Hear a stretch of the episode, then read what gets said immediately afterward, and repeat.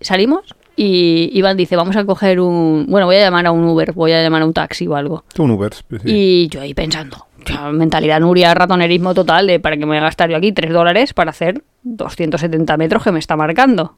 Y yo iba, no, no, vamos andando. Y él, no, no, porque Nuria, que es que no hay nadie en la calle, fíjate, que nos lo han dicho todos, que no sé qué.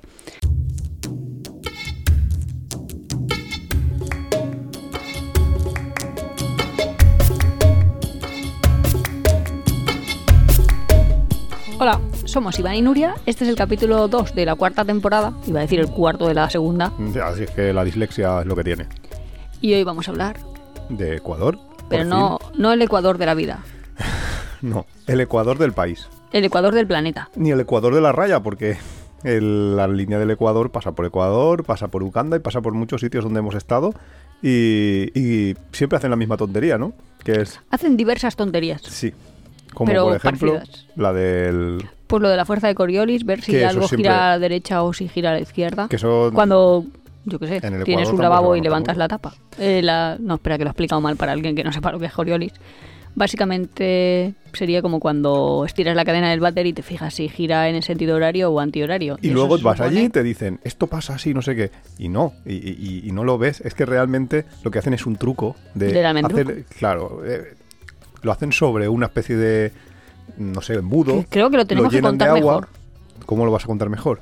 Un embudo lleno de agua, se supone que cuando quitas el tapón, que es el dedo tuyo que está tapando abajo, tiene que girar, si estás a la- en- eh, al norte de la línea, tendría que girar en un sentido y al sur en otro sentido. Realmente no se podía notar por tan poca distancia y realmente no pasa.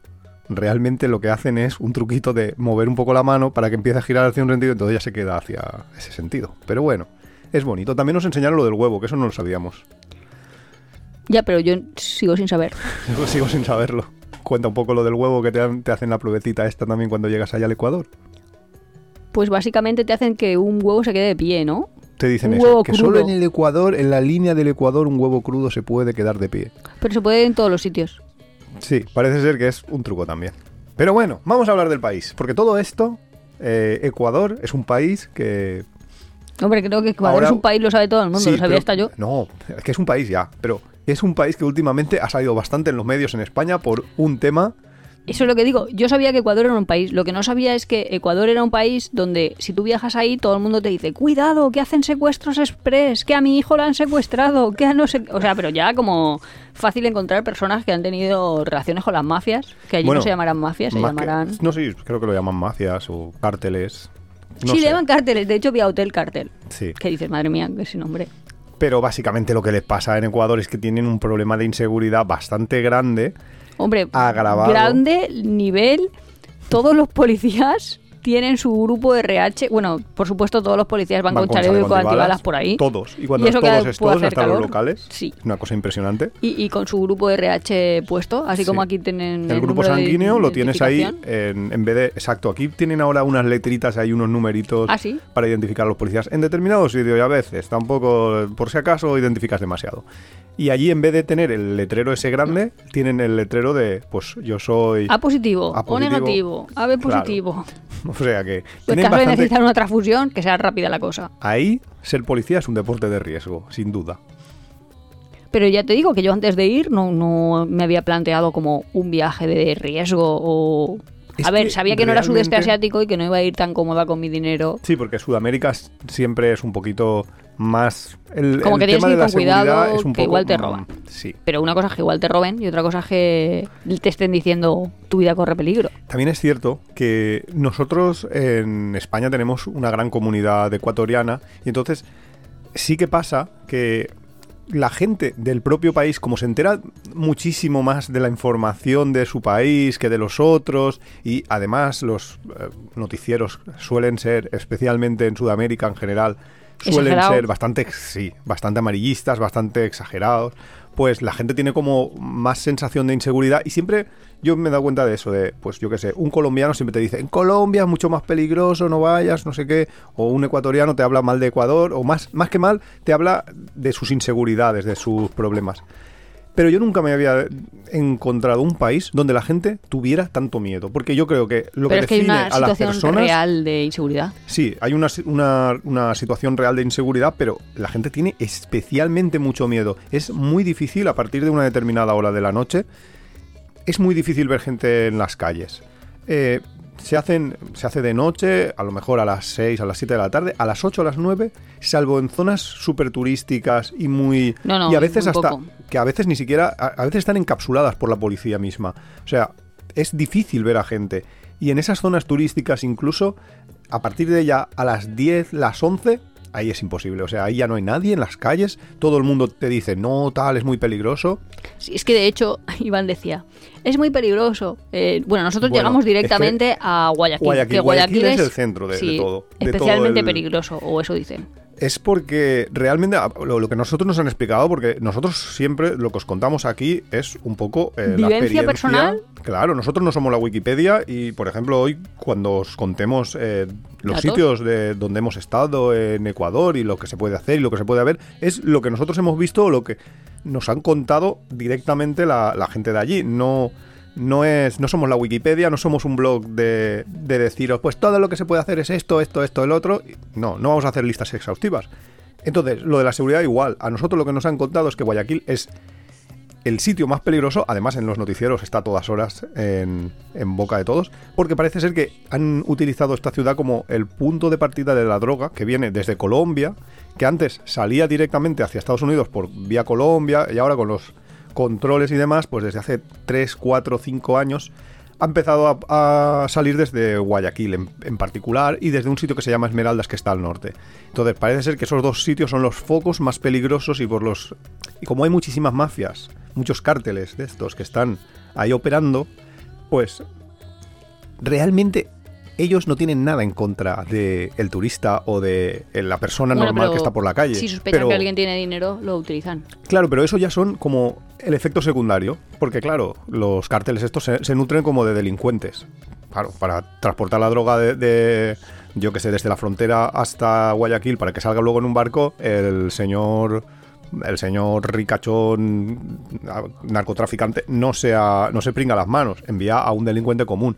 Y este delincuente, pues de vez en cuando lo pillarán y acabarán en la cárcel. Bueno, Y también esta tiene un problema de cárcel, es muy raro. bueno, también tienen los problemas estos, pero que esta gente que es secundaria, como que hace transporte, hace... Una vez ya te has metido en el mundo de la delincuencia, te metes también en el mundo de las drogas y demás, pues luego, eh, obviamente, no tiene muchos escrúpulos para atracar a un turista Y o a un local. Es como en Estados Unidos, supongo que como las personas tienen armas, muchas personas tienen armas, pues es más peligroso realmente, porque no es...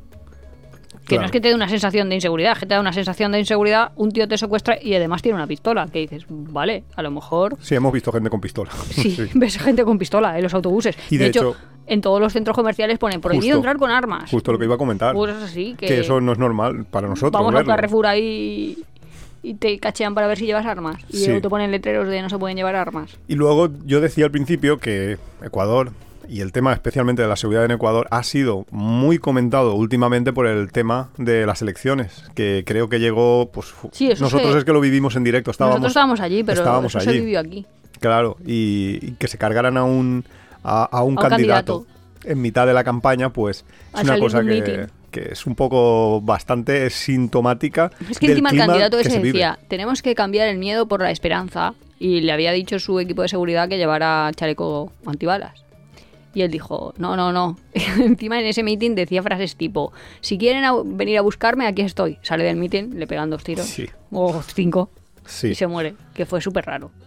Y, Y- de, de hecho es que pasaban muchos, muchas acciones de ese tipo. Hombre, Llamémosle a acciones, llamémosle cosas que pasan. Nosotros de hecho estábamos en Guayaquil, que ya os digo, llegamos a Guayaquil y el taxista lo primero que nos dijo fue, bueno, es que aquí hay unas, bueno, las mafias estas, los cárteles, tal, pero sobre todo son colombianos, bueno, ellos dicen que son los de fuera. Pero que hay mucha gente, ir con cuidado, porque si ven a alguien podéis tener algún problema. Nada, y en el propio Guayaquil hay una zona que se llama el Malecón, que hay ahí pues muchos turistas. los Claro, que nosotros semana. sabíamos de inicio que era la zona turística y habíamos elegido un hotel que estuviera muy cerca del, del malecón. Y por eso eh, intentábamos, o sea, nosotros Claro, también es cierto que una cosa es lo que ves en un mapa y luego lo que te encuentras en la realidad, porque nosotros elegimos un, un hotel que estaba a 250 metros, 300 metros del malecón. Pero lo que no habíamos visto es que, por seguridad, supongo, en la calle que separaba este hotel, que estaba en la parte del centro histórico, hasta el malecón, habían puesto como unas grandes vallas. Sí, es que el propio malecón es como si estuvieras dentro de la cárcel. Sí, sí, es una... O sea, es, Es un, un- un sitio encerrado, es una jaula para... sí, un pormenada de, no sé, una zona de pasear, pero que está toda... en- hay rejas a la derecha y rejas a la izquierda Sí, y tú y- entras solo por algunas Y puertas. tú entras por las puertas y, y hay unos hay policías con metralleta en la puerta, te cachean, te, te- o sea, si te ven muy turista, a lo mejor ni siquiera te, te dicen nada, eh, pasas y ya está. Pero si te Sí, ven un poco vamos, sospechoso, te, te cachean y demás. Y resultó que nosotros eh, no sabíamos eh, dónde estaba el hotel, dónde estaba el esto. Llegamos el primer día ahí un poco desubicados y nos fuimos a cenar. Bueno, nos fuimos por la tarde, era de día perfectamente. Y por las calles la gente parecía más o menos que andaba normalmente Sí. y nos fuimos a cenar al malecón. Sí, pero todo era normal, pero es cierto que en una zona que subíamos ahí como al faro este, que había una iglesia, íbamos a subir a un... ah, es que no me Las recuerdo Peñas cómo se llama. Ah, Las Peñas, pues Es un un, lugar que se sitio... llama Las Peñas. Sí, es bonito. eh, y turístico, pero también para turismo Sí, luego interior. hablaremos un poco más sobre Guayaquil en sí Vale, y pues comentamos. estábamos andando por ahí y unos señores sí que nos dijeron, no, no, por aquí no vayáis, Ir por, la, otra escalera. Porque había. Es, es un Son sitio. escaleritas de subir. Claro, sí. es un sitio, una montañita donde hay casitas. En, en Alicante hay una cosa muy parecida en- en- por el castillo de Santa Bárbara. Pues eh, resulta que hay unas escaleras que están vigiladas por la policía y otras que no. Y por las que no, eh, La pro- los propios vecinos te dicen, "No vayáis nos por aquí". decían, no, no os metáis por ahí que, que ahí no es seguro. Que nunca, a lo mejor no te va a pasar nada, nunca sabes, pero Claro, pero es que te puede pasar algo, en una situación normal te puede pasar algo, yo qué sé, pues en Lisboa casi nos atracan, o en Milán casi nos atracan, el te puede pasar algo es te roban tu dinero. Pero es que aquí el te puede pasar algo es te roban tu dinero Y te o matan. te meten dos tiros. una de esas dos opciones. Bueno, pues total, que estábamos ahí cenando en el malecón y Se hizo nos- tarde. nos hizo tardísimo porque no, no- no- no- nosotros no estábamos acostumbrados a sus horarios, eso de que a las 8 de la, de la noche o las Claro, 9 es la que a lo gente mejor ya no nosotros justo cenamos a las las nueve y media o a las 10 y allí hay que cenar a las 6. Claro, Y hay que empezar a pensárselo a las 6 o a las 7. No, a las 7 ya... Y a las 7, bueno, depende del sitio, si es muy turístico y tal, todavía. Pero en- a nosotros se nos hizo completamente tarde y lo único abierto que había era un McDonald's. Acabamos cenando, mal cenando en un McDonald's y luego tiramos a irnos a casa. Y entonces estábamos a 300 metros desde Claro, la puerta de- del malecón hasta la puerta de nuestro, de de nuestro hotel. ¿no? Salimos de la zona esa De la que jaula. iba a decir, sí, de la, que es una jaula. os iba a decir la prisión, pero vamos, es la zona turística que está ahí como si fuera ahí una feria. Salimos y Iván dice, vamos a coger un, bueno, voy a llamar a un Uber, voy a llamar a un taxi o algo. Un Uber. sí. Y yo ahí pensando, mentalidad Nuria, ratonerismo total, de para que me voy a gastar yo aquí 3 dólares para hacer 270 metros que me está marcando. Y yo iba, no, no, vamos andando. Y él, no, no, porque Nuria, que es que no hay nadie en la calle, fíjate, que nos lo han dicho todos, que no sé qué. Yo ya, solo por no discutir, venga, vale, va, pues cogemos un taxi. Tres dólares, ¿eh? que Cojamos te, un te taxi. mal en ese momento. Vale, cogemos un taxi, pero es que el taxi me tardaría dos minutos. Que otra cosa, no, que por esto de la seguridad nunca hay que tomar un taxi de la calle, hay que pedir un Uber porque así ya tienes como la constancia Ya, de, que tus ha venido una determinada matrícula, una determinada persona, etcétera, etcétera. Ya tienen tus datos y, y los datos del taxista. Es que muchos taxis si han hecho algo. secuestros express, Claro. que ahora luego Que- contamos lo que es un secuestro Bueno, un- express. un que- secuestro express es simplemente que te coge el taxista y te lleva a otro sitio y te dice, me das todo el dinero, sacas Sí, del- sí, pero es que es todo el de dinero y te cogen tu tarjeta y te hacen ir a un cajero e ir Claro. sacando. Y, y- y te Y han ahí, ahí la te vida. tienen. Sí, que- Y encima que se saben todos los trucos. Que, nosotros hemos conocido hemos gente que le han que hecho secuestros express. Y encima se saben los típicos trucos de no, no, pues a las 12 de la noche y así sacas de un día y sacas de otro porque saben tus límites y bueno, que tus secuestros te, te, te exprimen, vamos. Sí, entonces, pillamos el, el Uber Pues y nada, nos pillamos el. Uber este y fuimos al hotel. Y yo ahí, venga, Iván, no sé, me cago en la mar, me acabo de gastar 3 Pa' dólares. Porque claro, yo qué sé, ahí estábamos como en la feria. Y además es que había- era un sábado por la noche, había mucha gente y en la feria esta, Había ambiente. con medio dólar te comprabas una manzana de caramelo, ibas por ahí haciendo, bueno, pues como en la feria. Quiero decir que 3 dólares eran 6 manzanas de caramelo, para que nos hagamos ahí una idea. Y es que habían sido 270 metros. Vale. Pues el día siguiente, en el telediario, vemos que ha habido un tiroteo. Una balacera, que lo llaman ellos. Sí, una balacera básicamente que van un ojo en una moto a los que han contratado para que se carguen a alguien. Pero es que parecía la serie esta de Diosito, que no sé cómo se llama la serie de Diosito. Eh, el marginal. Vale, pues no sé El si habéis visto Marginal, buenísima serie. en- y es en argentina, Netflix. no tiene nada que ver, pero Pero un poco sí. pero de buenísima. cómo es la gente que vive en la cárcel y que tiene sus, vamos, así. La gente vida. marginal. Sí, pero que le da poco valor a su vida, que lo contratan para matar a otro tío, vamos, ese tipo de gente.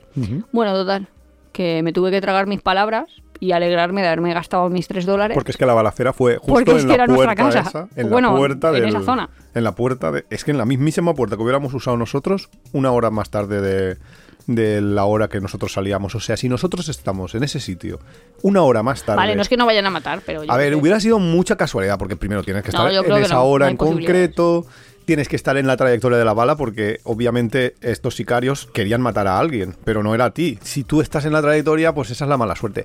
Pero que hubiera que podido, pasa, hubiera normalmente podido los que les pasa son guardias de seguridad. O sea, y mueren más guardias de seguridad. Ser guardia de seguridad en. Ecuador es un deporte de riesgo. Mm.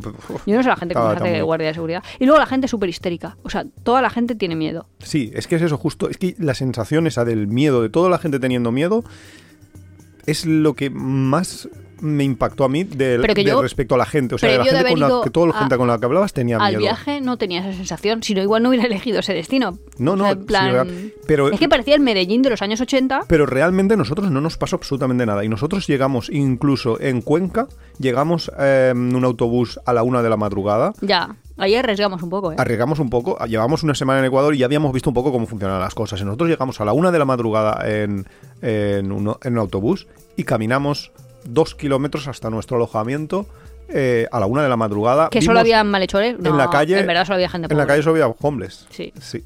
Podía haber habido cualquier cosa. Pero nosotros ya habíamos visto un poco cómo iban las cosas. O sea, que al final Pero que te pase sí algo. que es cierto que era una- una situación intranquila. Sí. Yo llegó un momento que dije, me he arrepentido mucho de no haber cogido un taxi. en, Cuenca. en ese, en ese trayecto. Sí, de porque la una de venía la gente hacia mí y yo decía, si ellos quieren hacerme algo, yo no tengo ninguna escapatoria, aquí no hay policías por ninguna Claro, parte. porque Porque, esa es otra cosa, tú pensar, todo el no rato ves policía. policías. Sí, pero por la noche Pero por la noche no. Por la noche ninguna. Cuando más a falta de ninguno.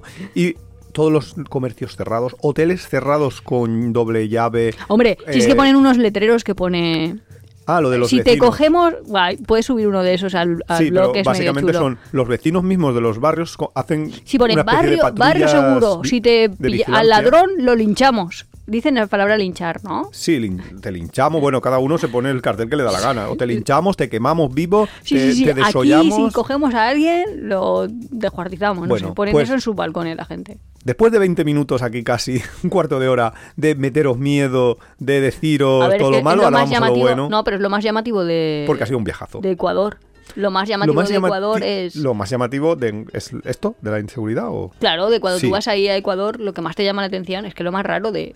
Con respecto al resto del mundo. Sí, respecto al es resto una del cosa diferente a, a todo el mundo. Y además, a ver, también es posible que lo del miedo y todo... También es verdad que como hablamos castellano, y ellos también... Quiero decir que... Bueno, pero en toda Sudamérica y en Sudamérica... Sí, pero imagínate que Laos fuera un sitio muy peligroso, me lo estoy inventando. Hostia, Laos. O que hubiera lo habido, ya lo sé, pero da igual, que hubiera habido un ataque terrorista y que se hubieran cargado al vicepresidente del gobierno. Si es que me da igual, yo no me voy a enterar. Si es que yo estoy por los países, yo qué sé, en mis mundos de Yuppie, tranquilamente, no me entero de nada. Sí, eso es verdad, Eh, un poco. y tampoco veo el telediario, ver, tampoco tal. eh, el idioma ayuda, pero también yo creo que su miedo es porque ellos no estaban acostumbrados a. Ya, que para ellos ha sido una sensación. explosión. Esto ha sido, eh, y te lo dice todo el mundo, de, de cualquier signo político, ha sido en los últimos, en el, sobre todo en el último gobierno, propiciado por el anterior. Y parece ser que ahora hay unas elecciones y la gente tenía muchas ganas de, de cambio y querían volver al mismo partido que había gobernado anteriormente y que no y que no había habido ningún tipo de inseguridad y que se vivía muy tranquilamente y muy cómodo eh, el de Correa. Y parece ser que la gente está como muy sorprendida de esto cómo ha podido pasar. En tan poco Sí, tiempo, en le- 4 o 5 años justo. nos ha pasado es aquí una cosa para reflexionar aquí en España o en cualquier sitio que nos es que se estéis te puede ir el sistema a la de- mierda en un momento. Justo de que aquí vivíamos tranquilos, que esto era un país medio normal y por cosas de droga, malhechores, marginales y no sé. sí de... Y sobre todo tener armas.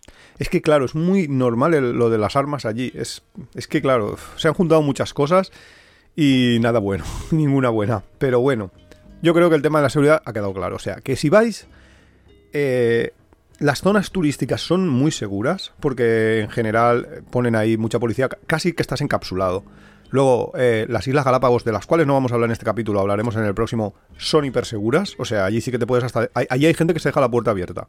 En Ecuador continental había gente que nos decía, yo hasta Antes, hace hasta sí. hace 4 o 5 años la puerta la tenía siempre abierta. Ahora he puesto doble candado para, para acceder. O sea que, en ese sentido, eh, ha empeorado mucho la situación, pero lo que es el turismo, o sea, la parte turística y tal, salvo dos ciudades que son Quito y Guayaquil, apenas vais a sentir un poco eso de la inseguridad. En Quito tampoco. En Quito un poquito, pero es que nosotros en Quito estuvimos en una situación muy especial porque hicimos un intercambio de casas. eh, ya os hemos comentado de Home Exchange en ocasiones anteriores y estuvimos en una casa de una familia, digamos bien, una familia de alto poder adquisitivo y estaba en una urbanización.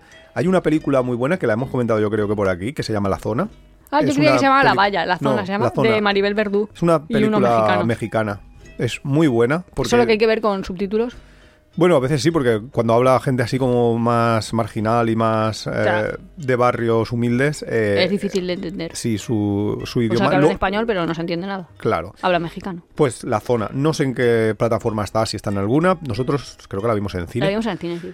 Y es una película muy recomendable porque se ve clarísimamente este tipo de cosas que pasan, sobre todo en Sudamérica, que es eh, que al lado de. O sea, que Habla de una zona. una zona de- muy, muy rica o muy pobre puedes encontrarte lo contrario. Sí. Y entonces nosotros estábamos en una urbanización de estas donde te hacían, eh, si el taxista intentaba llevarnos a la calle, había un punto en el que te paraba un, un control policial y te decía que no pasas como no le dijeras un vecino al que ibas a visitar Y llamaba al llamaban por vecino y el vecino lo para- autorizaba. Claro. O sea que nosotros en Quito no lo notamos tanto por, eh, porque no estuvimos Bueno, mucho en el centro, muy metidos ir en, en, autobús el y centro. cosas así, no había problema. Sí, durante el día en general en ningún sitio vas a tener problema. El problema es cuando cae la noche. Y nosotros cuando caía la noche nunca estábamos en el centro ni en las calles en Quito. Estábamos Ah, en la urbanización, que la urbanización era otro mundo. En la urbanización está, o sea, os estamos hablando de que la, la eran casas bajitas individuales y tenían su jacuzzi, su piscina, su sauna, su baño de vapor, o sea, ese tipo, su gimnasio. Cada tenía- piscina cubierta, sí, sí, Claro, sí. que tenían ese tipo de comodidad, o sea, que eran de Parques dentro de las propias urbanizaciones. parques, parques con, pero parques como Pero no, parques cerrados que tienes que tener una llave para poder entrar al par- parque, como par- si fuera Londres. parques cerrados, pero que parques no es en plan hay unos pocos árboles y tal, no, no, parques con columpios como un parque de Sí, de- sí, porque en Londres los parques ciudad. son muy pequeñitos, los que son de una urbanización, pero aquí no, aquí son súper Claro, habían camas de estas para saltar, o sea, También es verdad que me llamó un montón la atención lo eh, disperso que es todo Quito. Quiero decir que no es una ciudad que tú llegues y de pronto veas una mole. Es que es, hay muchas montañas y mucho espacio y están muy separadas unas cosas de otras. que eso ¿Sabes es lo que es? muy curioso, mm, Pero es que es muy grande, muy, muy, grande. enorme. Sí. Sí. Sobre todo lo ves Y desde el avión. mucho rato, sí, estás mucho rato pasando y cuando coges un autobús también está muy lejos y el aeropuerto también está lejos. O sea, es, Sí, es nosotros grande, muy desde nuestra desde donde nosotros estamos alojados hasta el centro había una hora. En un autobús. Una hora en autobús, joder. Y eso que esto ya era Quito, que no es el gran Quito No estabas a las fuera. O sea, afueras. eso, eso es lo que quiero decir, que no es que Claro, fuese... que luego fuimos a las afueras, que ya lo contamos luego, a ver el medio mundo este, la mitad del mundo, que es donde pasa la línea del Ecuador, y te tiras otra hora. o sea, es que... Es que está- está es, muy- muy, muy es que es muy grande, grande, muy muy grande. grande. Pero bueno, vamos entonces, pasamos ya lo de la seguridad. Lo de la seguridad yo creo que lo tenemos todo un poco ya bastante machacado. Sí.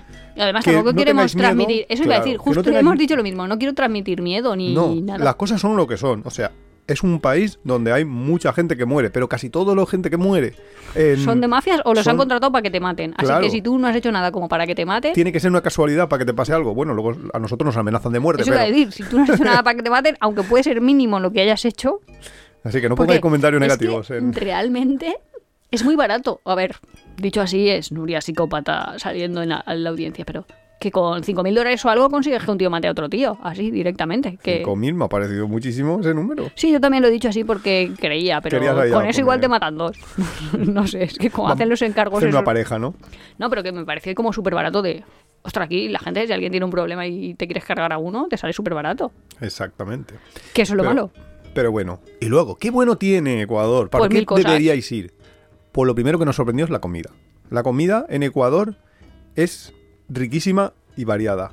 Y además tienen el concepto que nos encanta de menú. Ellos le llaman merienda. Almuerzo y merienda, almuerzo que en verdad es comida y cena, pero le cambian ese. Sí, el almuerzo, pues es como un poco antes que el, que el nuestro, será como a, a las 12 a la 1 ya empieza la gente a ir al restaurante y se toma su almuerzo, que consiste básicamente, unas, es lo mismo la el almuerzo que la merienda. Consiste en una sopa y un plato fuerte, más un jugo, y luego a veces te ponen alguna cosa de picar y a veces un pequeño postre. Sí, pero los postres muy ridículos. Muy ridículos, muy pequeños. Pero bueno, pero tienes tu, tu set este. Y lo mismo la merienda. Lo que pasa es que la merienda se hace como a las 7, a las 8, una cosa así. Bueno, a las 8 ya te A los las a los ya empiezan a restaurantes, ¿eh? O estás sí. en un sitio muy, muy turístico Ya, o no vayas es a las verdad. 8.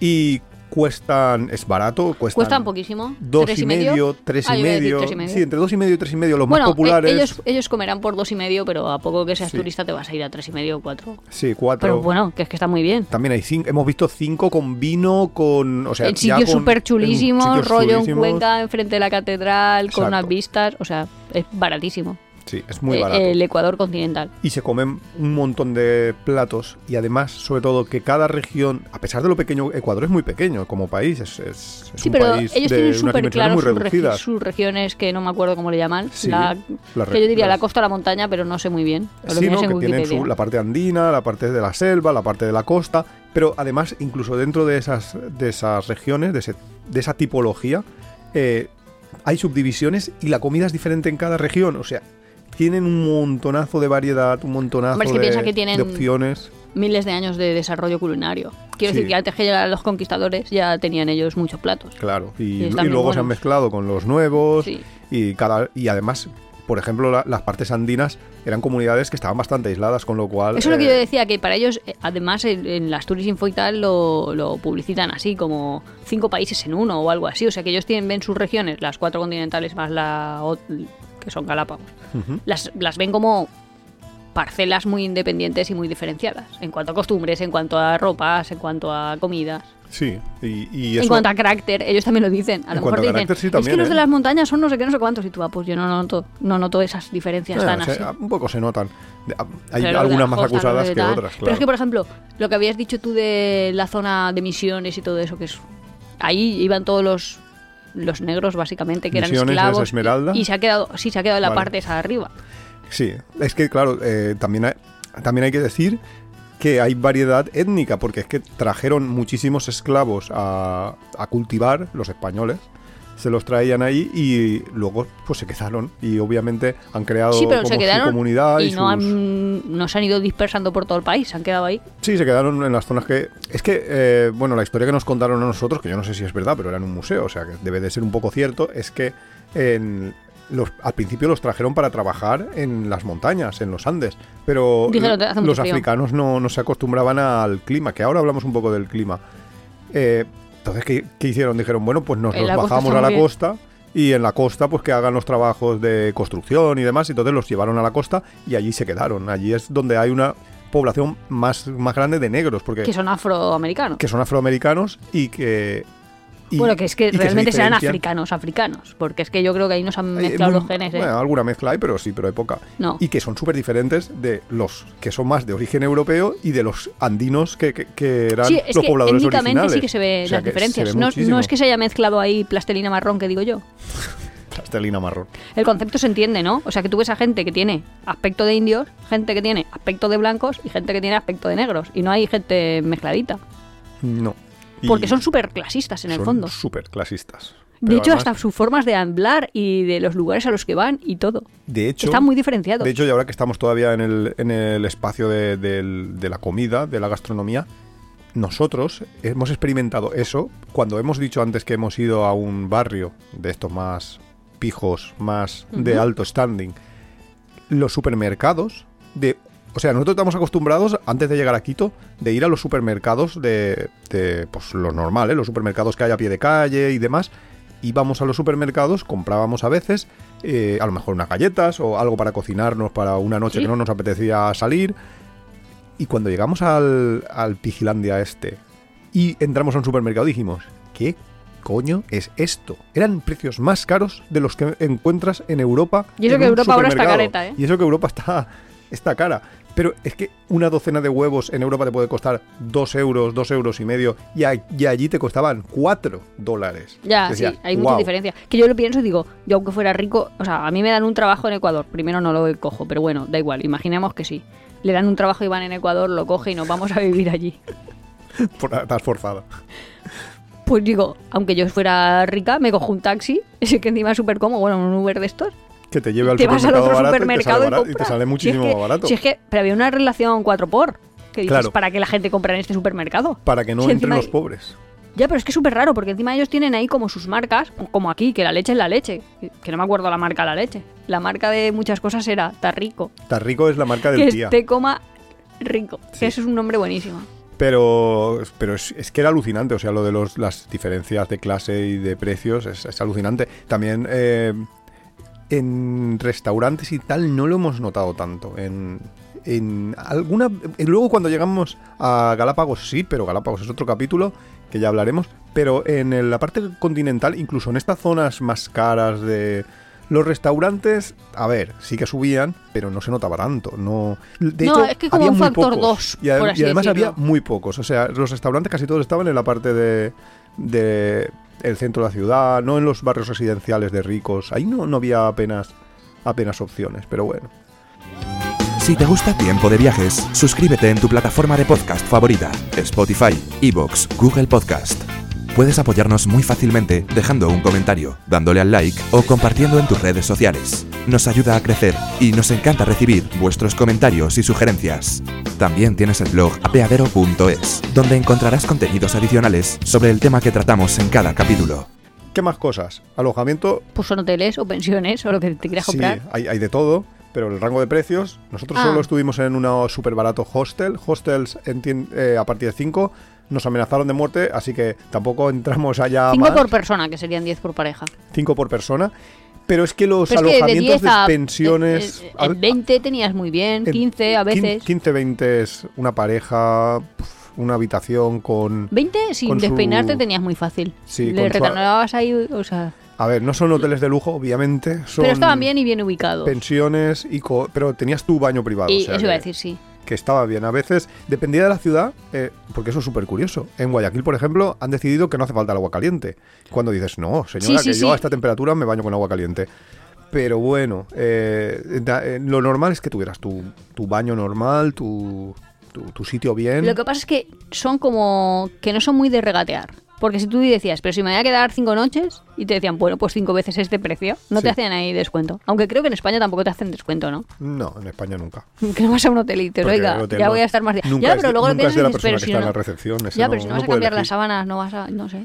A mí me gusta que me hagan descuento si voy a estar más, más días. Ya, no, no, era, era complicado. A veces hemos conseguido algún, a- algún descuento, alguna, a regatear un poco, pero es complicado.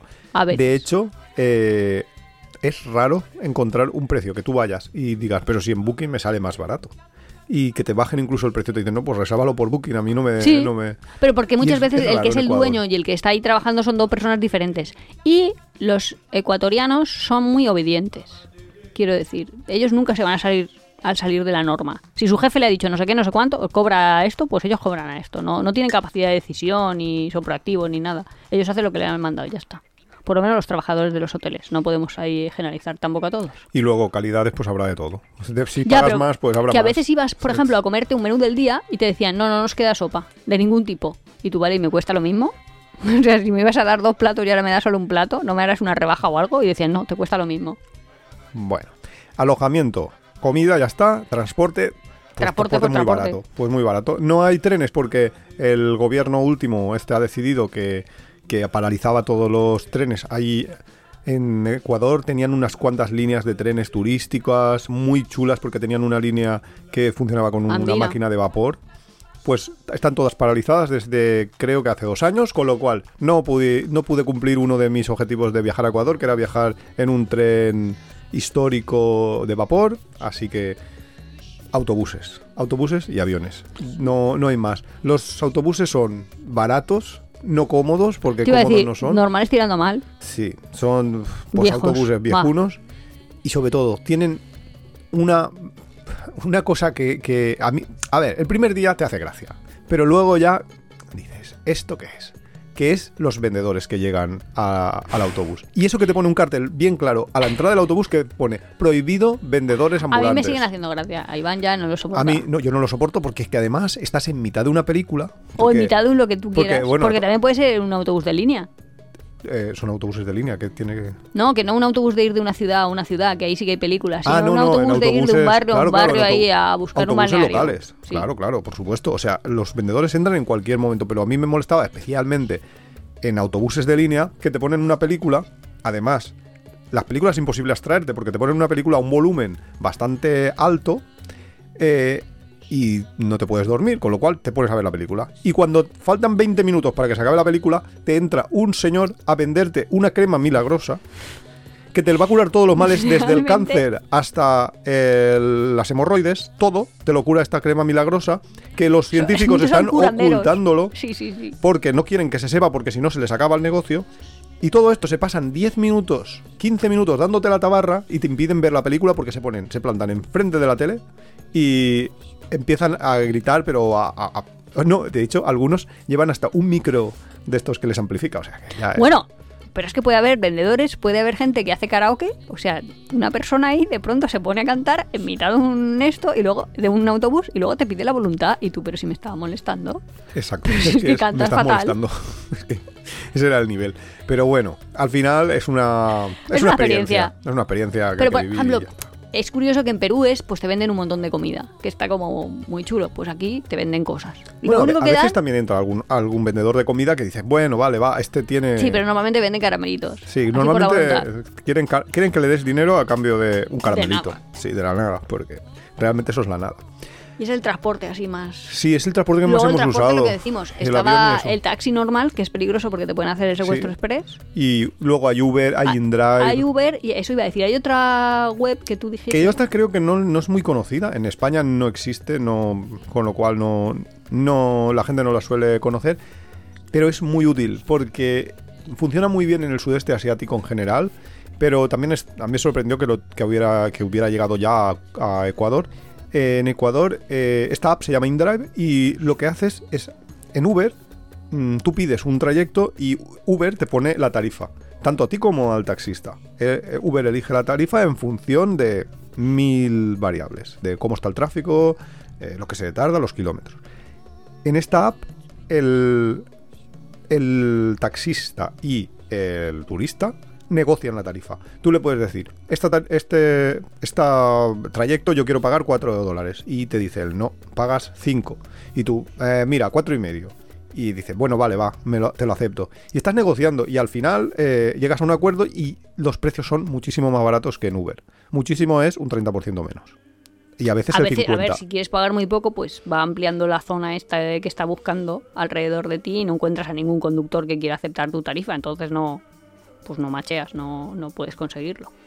Por cierto, hay otra, otra cosa que es muy importante saber de Ecuador y es el tema de la de dolarificación. ¿Se paga con dólares? No, es que Es- de hecho tienen dólares. Es, eh, sí, sí, sí. O sea, ellos no tienen una moneda propia, solo tienen los dólares. ¿Se paga con dólares?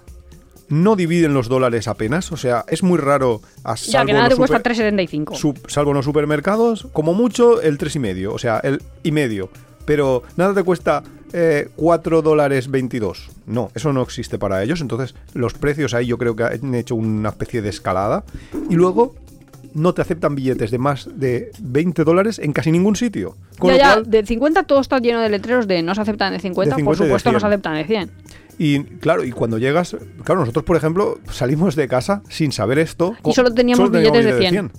Y claro, y dices, ostras, ¿y ahora qué haces? Te, Pues los, a- te los comes.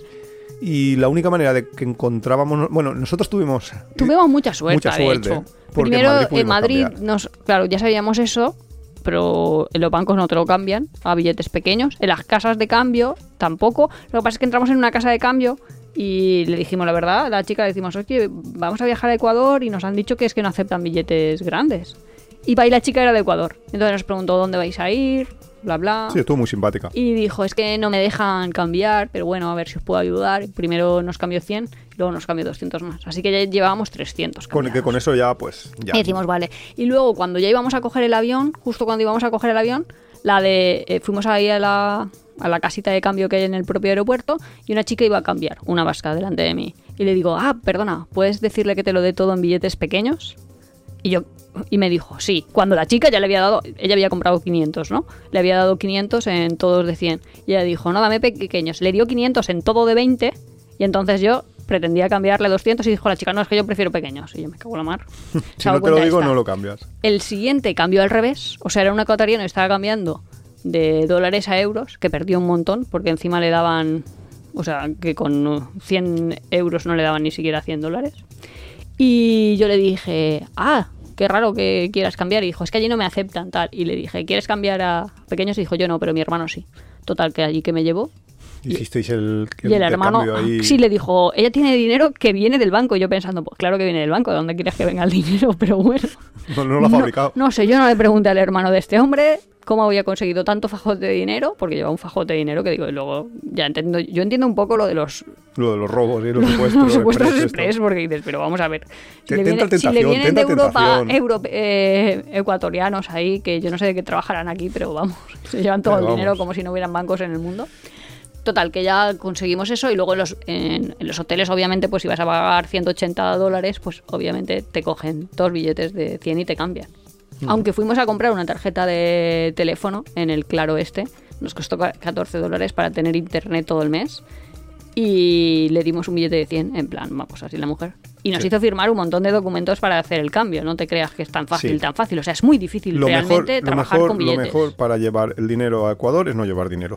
Y luego, Así os lo digo. súper al revés, porque lo que te sobra son unos billetes cochambrosos. Además, cada vez que te dan un billete, lo miran. O, cada- o sea, Sí, porque hay muchos falsos. Hay, Es- un es montón por de. eso por lo que no de hecho, yo ahora no 100 y sé si 50. tendré billetes de uno o de 10 falsos que me hayan dado ellos, porque no lo sé, sinceramente. Son billetes cochambrosos que digo, yo voy a Estados Unidos o, o algún otro país que esté dolarizado. En con Estados este Unidos billete, sí que te lo aceptan. Pero estaba muy mal, ¿eh? Y luego lo único que tienen son unas moneditas suyas, que ya no me acuerdo cuáles Las de 50 céntimos tienen algunas que son suyas propias, pero es lo único que les quedaba. Pero vamos, por lo demás, el tema es que los precios de muchas cosas en la comida, ya, ya decimos que a lo mejor te cuesta 3, te cuesta tres y medio.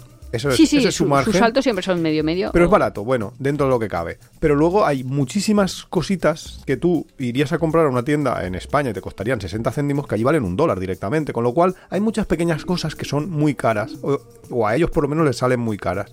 Y entonces, pues yo creo que eso, que es una, una consecuencia probablemente de haber dola- dolarificado y de haber perdido su propia moneda, pues a ellos les hace psicológicamente tender a subir los precios. Y No, y que le- ellos deben de pensar que nosotros ganamos Bueno, eso 800 también. veces lo que nosotros ganamos. Claro. Bueno, ocho veces va.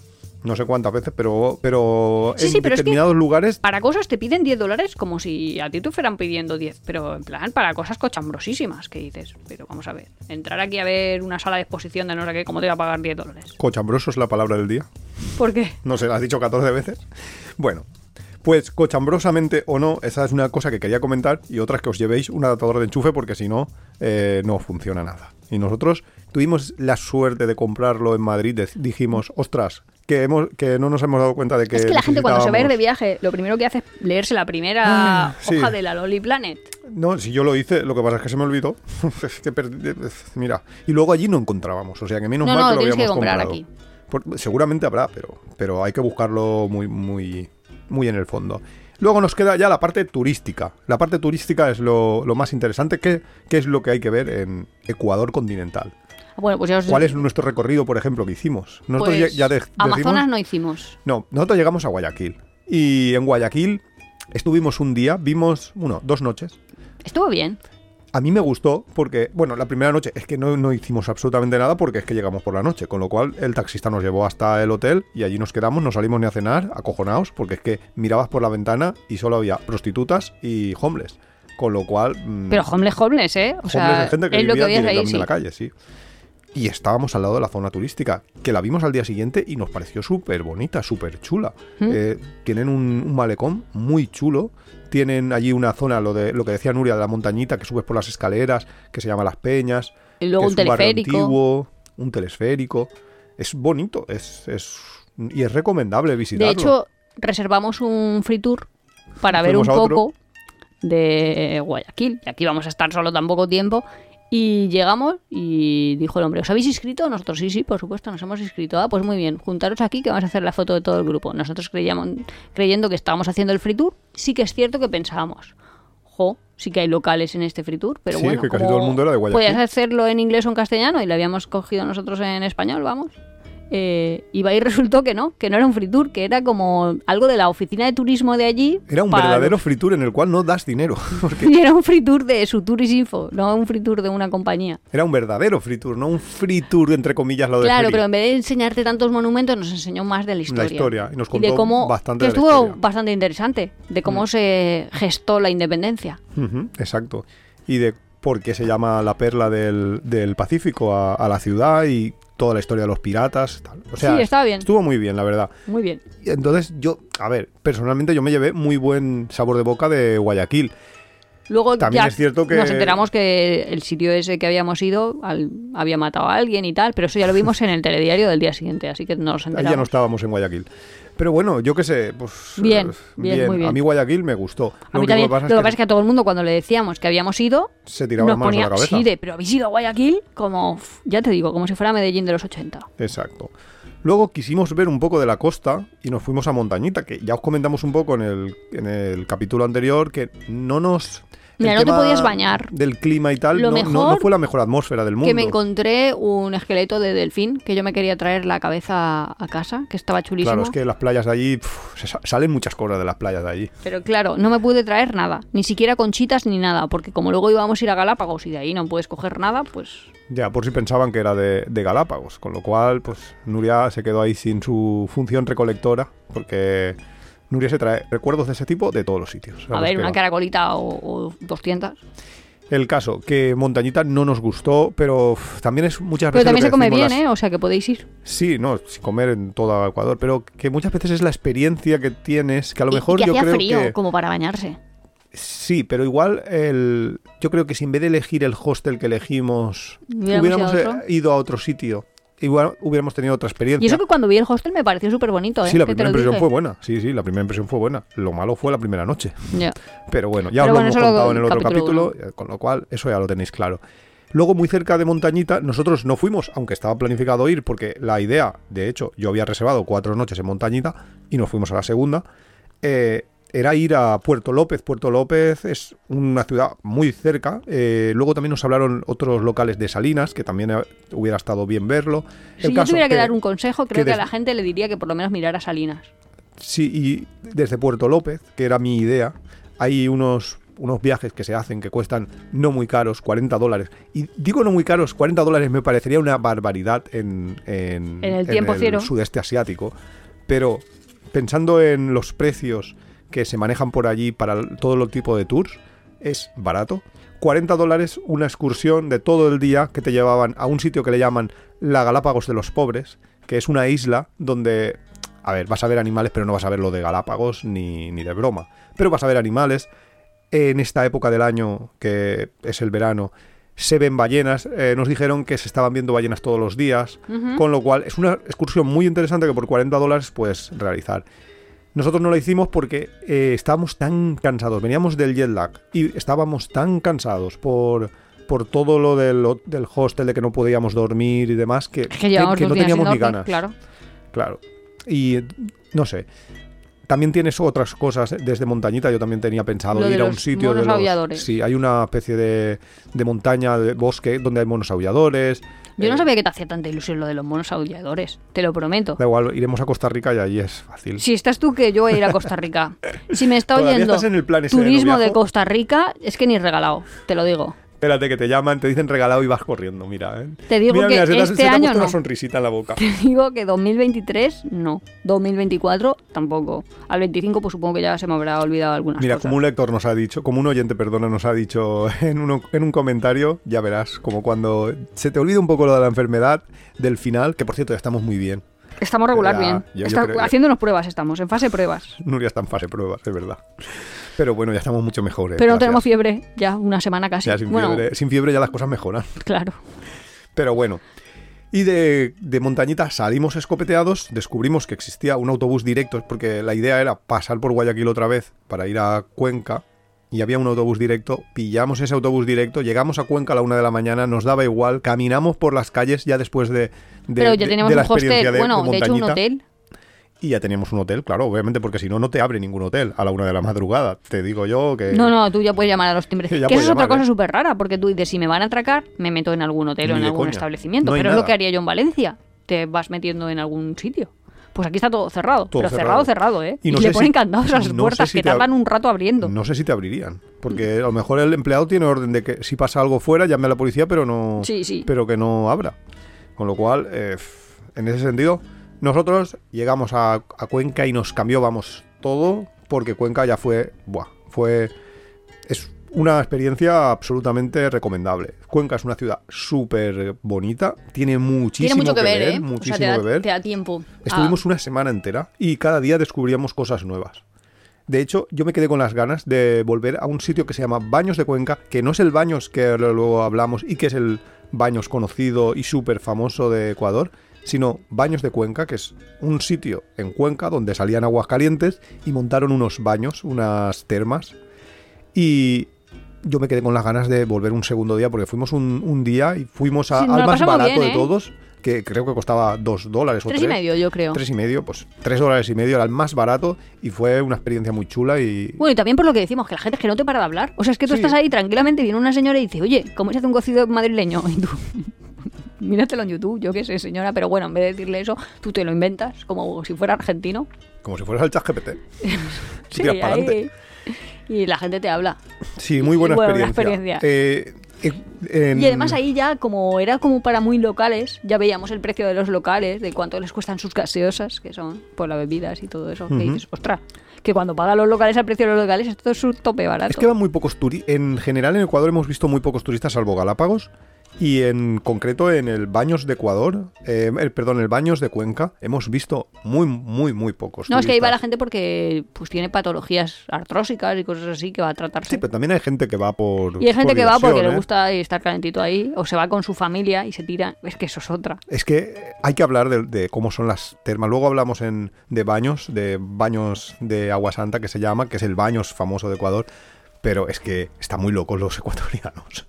en serio. Es que para ellos las termas son como las piscinas municipales. Igual. Sí, pero con agua. Sí, Con justo, agua pero es que caliente. es súper raro. De, pero ¿por qué lo gastan como si fuera una piscina? Sí, hablan en- dentro de las de la sauna, eh, saltan al agua en bomba en No sé si lo dijimos. 20 personas en el otro capítulo dijimos que una de las cosas que más sorprendía de Ecuador es la cantidad de bebés que hay. Pues no sé si lo comentaste, yo creo que no. Pero Pues, sí que es eh, sorprendente también, claro. Es que Claro, su pirámide la poblacional es totalmente diferente sí. a la nuestra. Pero es que mires donde mires, como esto de mires donde mires vas a ver una estrella, pues mires donde mires vas a ver un bebé. Es que hay millones de bebés. Bueno, no millones, ya un poco, pero... Pero, y gente súper joven, o sea, adolescentes teniendo hijos también un montón. Sí, muy, muy, empiezan muy jóvenes y de hecho de eso hablamos con mucha gente y mucha Su gente... control de natalidad lo tienen que trabajar un poquito mejor. Sí, mucha gente así como de, de 30 años así, que ya tenía un hijo mm, medio criado, ya de 10 años tal, nos decía, sí, yo es que lo tuve muy joven, yo no lo volvería a hacer, pero es Pero que si mucha gente me, me tenía- vino, me tenían vino". hijos ahí a los 17. Claro, y entonces pues... Hombre, realmente es que las mujeres son más fértiles a esa edad, pero... Sí, pero eh, tienes toda la vida. Pero bueno, en fin, eh, no vamos a entrar en ese tema espinoso porque habrá gente que nos... No, hombre, a ver. no- no quiero hacer no amigos en el queremos entrar en ese tema, pero es cierto que tú ves las iglesias y están llenísimas de gente. O sea, hay un fervor Ah, cristiano. sí, sí, eso también, ¿eh? Uf, sí, que sí, dices, sí. madre mía, que los cristianos han triunfado. Sí, sí, pero como triunfado. religión mayoritaria. Pero incluso días entre semana, o sea, uf, una cosa brutal, ¿eh? Pero que la gente, y además muy ferviente, sí, sí, sí. devota. Y después de Cuenca, que Cuenca es mega recomendable, que casi que necesita un capítulo para sí mismo, pero bueno, es que tampoco... Hay comida muy buena. Tampoco tenemos tiempo para contar. Bueno, Cuenca es que encima es la cuna de mi comida favorita de, de Ecuador. Que ¿Qué es tanchito? es el. Sí. Es un cerdo que lo hacen ahí con un soplete. Bueno, lo calientan, primero lo ponen en el horno, no sé qué, lo, lo- con el Pero un cerdo entero que parece eso Asterix y Obelix, o yo Sí, qué sí, sé. sí. El cerdo entero. Y empiezan a sacar del cerdo carne y carne y carne. Pero no como Buenísimo. en Segovia hay un cochinillo pequeñito. No, no un cerdo grande. 200 y pico kilos. Y luego le preguntas a la mujer, ¿esto cada cuánto se acaba? Y la mujer, no, todos los días. Todos los días acabo uno.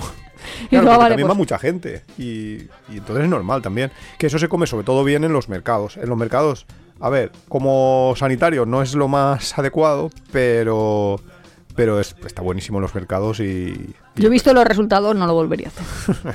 por si acaso. No sé si fueron... Es que claro, como no podemos determinar... Claro, no puedes saber en qué momento ya. Es un poquito... Pero bueno. Después de Cuenca, nosotros nos fuimos ya al Baños famoso de Ecuador, que es el Baños de Agua Santa, que es en realidad un pueblecito que había ahí en mitad, que para mí, vamos, En Cuenca es- no lo hemos contado, pero también puedes hacer la excursión esta que fuimos a los Andes. Bueno, ¿qué excursión? Que está en las afueras de Cuenca, está la montaña. Ah, bueno, no, claro, claro. Desde, desde Cuenca hay un montonazo de excursiones. Hay, hay una parte de montañas, hay una parte de pueblos tradicionales donde, donde hay todo tipo de mercados y demás, que a mí no me parece... A mí eso sí que la verdad es que los mercados, no sé si es que yo estaba ya ahí un poco malo, pero no me parecieron nada del otro mundo. No, no sabría yo de... No sé, a mí no me... Pero bueno, hay un montonazo de excursiones y millones de opciones de, de cosas Es que que era un mercado de joyerías, un montonazo de joyerías y de alfarería, entonces claro. Claro. Y no hemos hablado del clima. Eh, El clima es raro, ¿eh? cuando estábamos en montañita, a ver, hacía calor, no, no- Pero no de bañarte. estaba completamente, todos los días de montañita estuvo nublado todo el tiempo, o sea que no tenías el sol directamente, pero hacía calor. Pero es que cuando subimos a la montaña, eh, en cuanto subimos a, a Cuenca, a Baños, Hacía toda frío. esa zona, Bueno, no, en realidad no hacía frío, pero la temperatura era baja. teníamos de 0 a, a 5 grados por las noches y estabas a una temperatura de 0 a 5 grados, pero no tenías un frío así que dijeras, no, es muy seco, con lo cual pues se aguantaba bien, y en Quito lo mismo. Y luego en Galápagos, por ejemplo, ya era calor de como de estar en la playa. O sea que tienen una variedad de... Pero estar en la playa, pero no súper calor como No, en no Tailandia, porque yo creía que iba a hacer calor como en Tailandia, Que también es verdad que en Tailandia hace calor muy pegaloso, por lo menos en Semana Santa. Y no.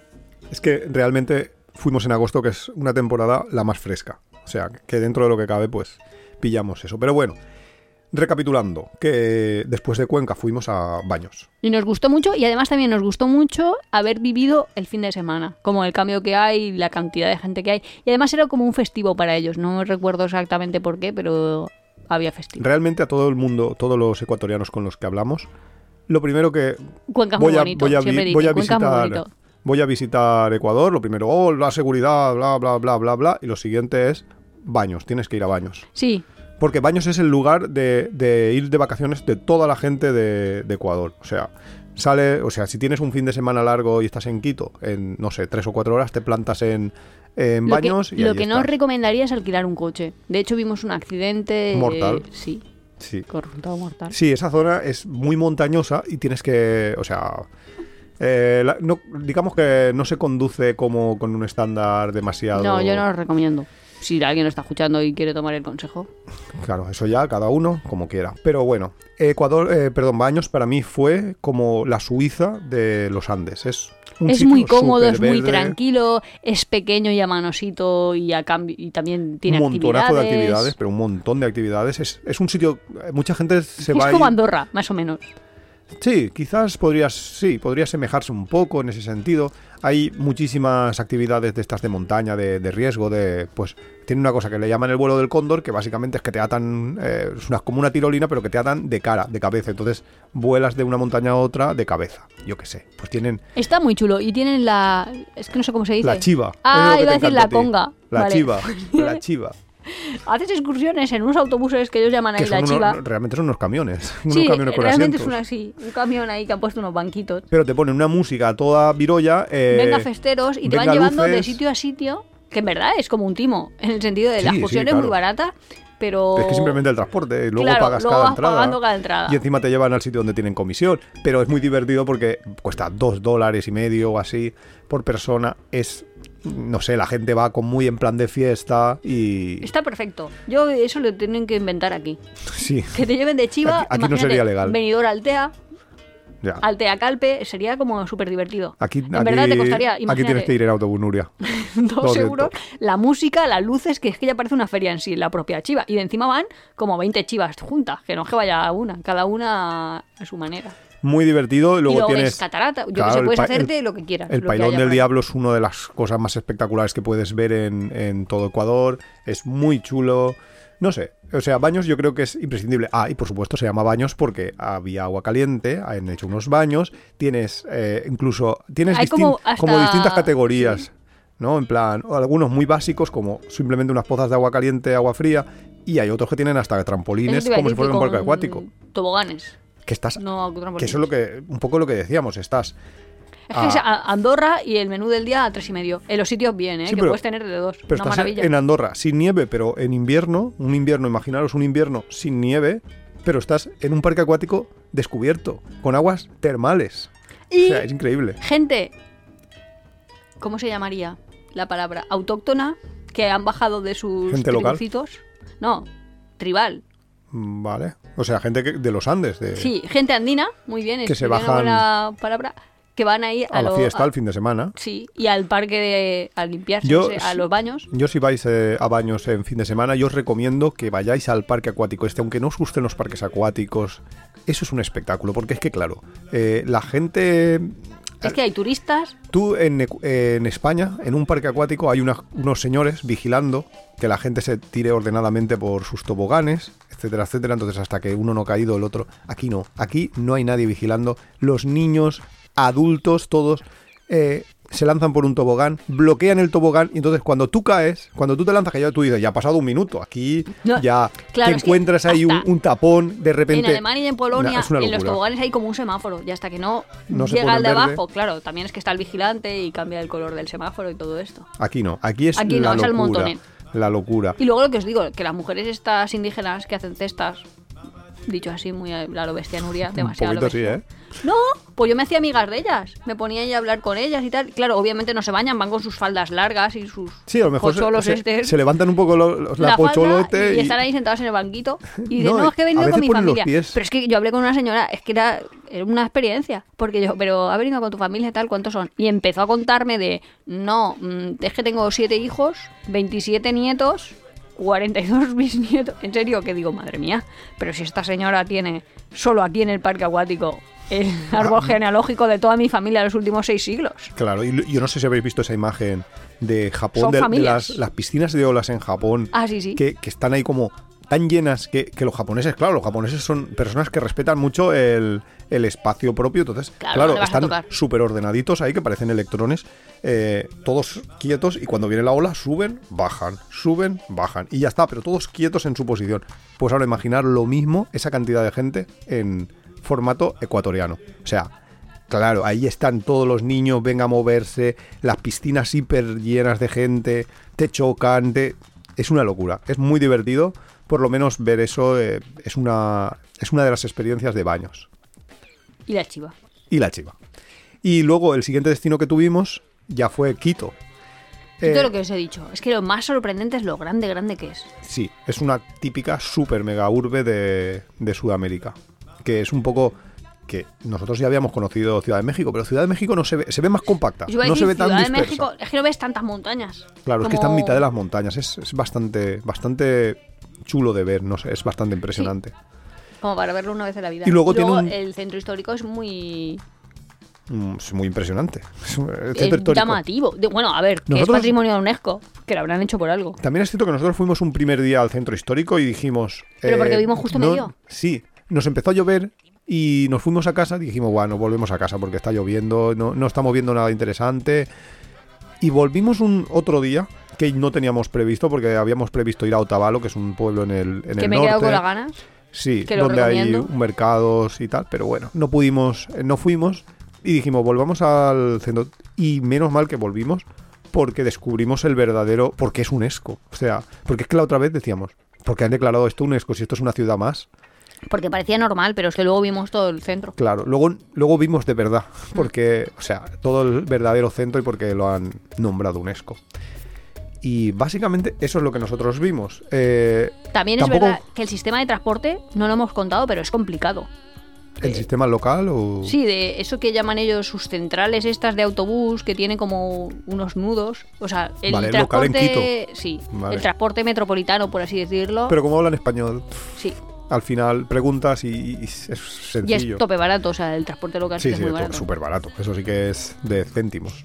Pero bueno, la cuestión, que hay muchísimas cosas más que ver. Nosotros no fuimos al Amazonian, porque Nuria ahora se arrepiente, pero en el que el momento dijo, no, No, no, no. es que... Ahora no es que me arrepienta. O sea, es que no estaba ni siquiera vacunada. No podía. Mm. Hay que prepararse para ir. ¿Vacunada de qué? Si lo único que puede haber allí es dengue, y el dengue no hay vacuna, y malaria, que te tomas el malarone. Pero bueno, Pero bueno, si voy a ir pocos días, pues me tomo la profilaxis antimalárica. Sí, pero eh, para un mes entero tampoco hay tanta malaria. Pero bueno, que hay hay muchas más zonas, hay volcanes que se escalan, el Cotopaxi, nosotros pasamos al lado del Cotopaxi y no pudimos... Sí, pero conocimos a una chica que sí que había subido, bueno, además de que ella se quejó de que, bueno, se quejó no, pero que hay que hacer burocracia para que te den los permisos, que no es que vas ahí tú de excursión, ay, mira que vengo aquí, casi se congela. Sí, de hecho sufrió congelaciones parciales. Porque subieron hace arriba, frío. claro. Y porque estás a 6.000 metros, es que hace, o sea, tienen montañas bien altas. Que en el Ecuador tú te crees que si estás en la costa estás a 0 grados, pero no lo hemos dicho, pero en casi todas las zonas que nosotros estábamos visitando estabas a 3000.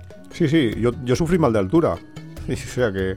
que... Y luego que te subes a un volcán y que estabas a 6000. Y hay muchos 6000. Mm. Sí, sí. De hecho, hay muchos. Nosotros estuvimos casi todo el tiempo que estuvimos en los Andes entre 3.000 y 4.000. Y claro, el cambio es muy grande porque cuando fuimos de montañita a Cuenca es- pasamos eh, por 4.000 de, de, de cero, porque es que montañita está a nivel del mar. O sea, pasar de 0 a 4.000 en una tarde es una locura, pero, pero bueno, es, Y luego, es así como. asumible. Pero es que así como Japón sí que tiene esa imagen de el monte Fuji y todo el mundo lo ve como el monte nevado al final, pues Quito también lo tiene, El Cotopaxi. O el Pichincha, o el que tienes No, que claro, hay- cuatro hay mucho, sí. volcanes alrededor, que dices esto cualquier Claro. día, yo no tengo ni idea de geología, ni me lo he mirado ni en ningún sitio, esto cualquier día le da por petar y, y aquí tiene un disgusto. No, sí, que claro, mirar Hawái como está ahora. Si peta, es que hay un sitio que se llama la Avenida de los Volcanes, por algo será. Sí. Es porque hay muchos. Y yo creo que con esto un poco, ya voy- os hemos puesto primero el miedo y luego lo positivo. Pero ves, sí que tenía un poco de razón el oyente que estaba diciendo, va, Nuria ahora porque dice de no viajar, pero cuando pase un tiempo, cuando lo estás recordando, claro, te van viniendo, conforme lo, Lo bueno. te van viniendo imágenes a la, a la memoria y sensaciones, eh, comidas y cosas así que dices, ah, estuvo muy bien. De hecho, muchas veces a lo largo de este verano lo hemos repetido. el, De, oh, qué buen verano, oh, qué buen viaje, oh, nos Sí, hemos quedado que con ha buen sido sabor. muy, muy buen viaje. Y esto que es la parte continental, esto que os hemos contado, fueron solo 15 días. Ese es el tiempo que estuvimos. Los otros 15 fueron en Galápagos, que eso lo vamos a contar en el capítulo que viene. Sí, porque hacemos uno especial. Vamos a hacer solo uno de para Galápagos, por supuesto. Y recordad, por cierto, que tenemos que otro capítulo que haremos dentro de poco y que necesitamos vuestra colaboración es el del naturismo, enviarnos eh, vuestras experiencias, eh, Sí, anécdotas, vuestra primera vez, lo que sea, nos lo contáis, especialmente ojalá os atreváis y nos lo hagáis por voz, Pero también podéis hacer eso, que si no os atrevéis por algo, que, lo podéis escribir. que nos contéis por qué no, o sea, cuál es la barrera mental o, cuál es lo que os frena a Ah, si probar el si naturismo. no- sí, también, mira, este sería también interesante. Y yo creo que Porque yo tengo a lo mejor conocidas que me dicen, pues naturismo no haría, pero topless sí. Y dices, bueno, vale, va, pues Ah. vamos avanzando. Y con esto ya cerramos el capítulo, que nos hemos pasado de la hora y... Pero aunque yo creo que valía la pena el pasarse un poquito con Ecuador, porque la verdad es que nos ha encantado. El viaje ha sido una pasada. Sí, ha estado muy bien. Ver, Fue una lástima al final, pero el viaje en sí fue No, sí. increíble. Fue muy, muy, muy buen viaje. Pero bueno. Lo que fue una lástima es el viaje de vuelta. la vuelta, sea, sí, sí. Gastaros un poquito más. Sí, comprar un- comprar un los billete que valga la pena. O con una única sí, escalita. Uf, un directo debe ser un gusto. La verdad es que sí. Hasta la próxima. Hasta la semana que viene.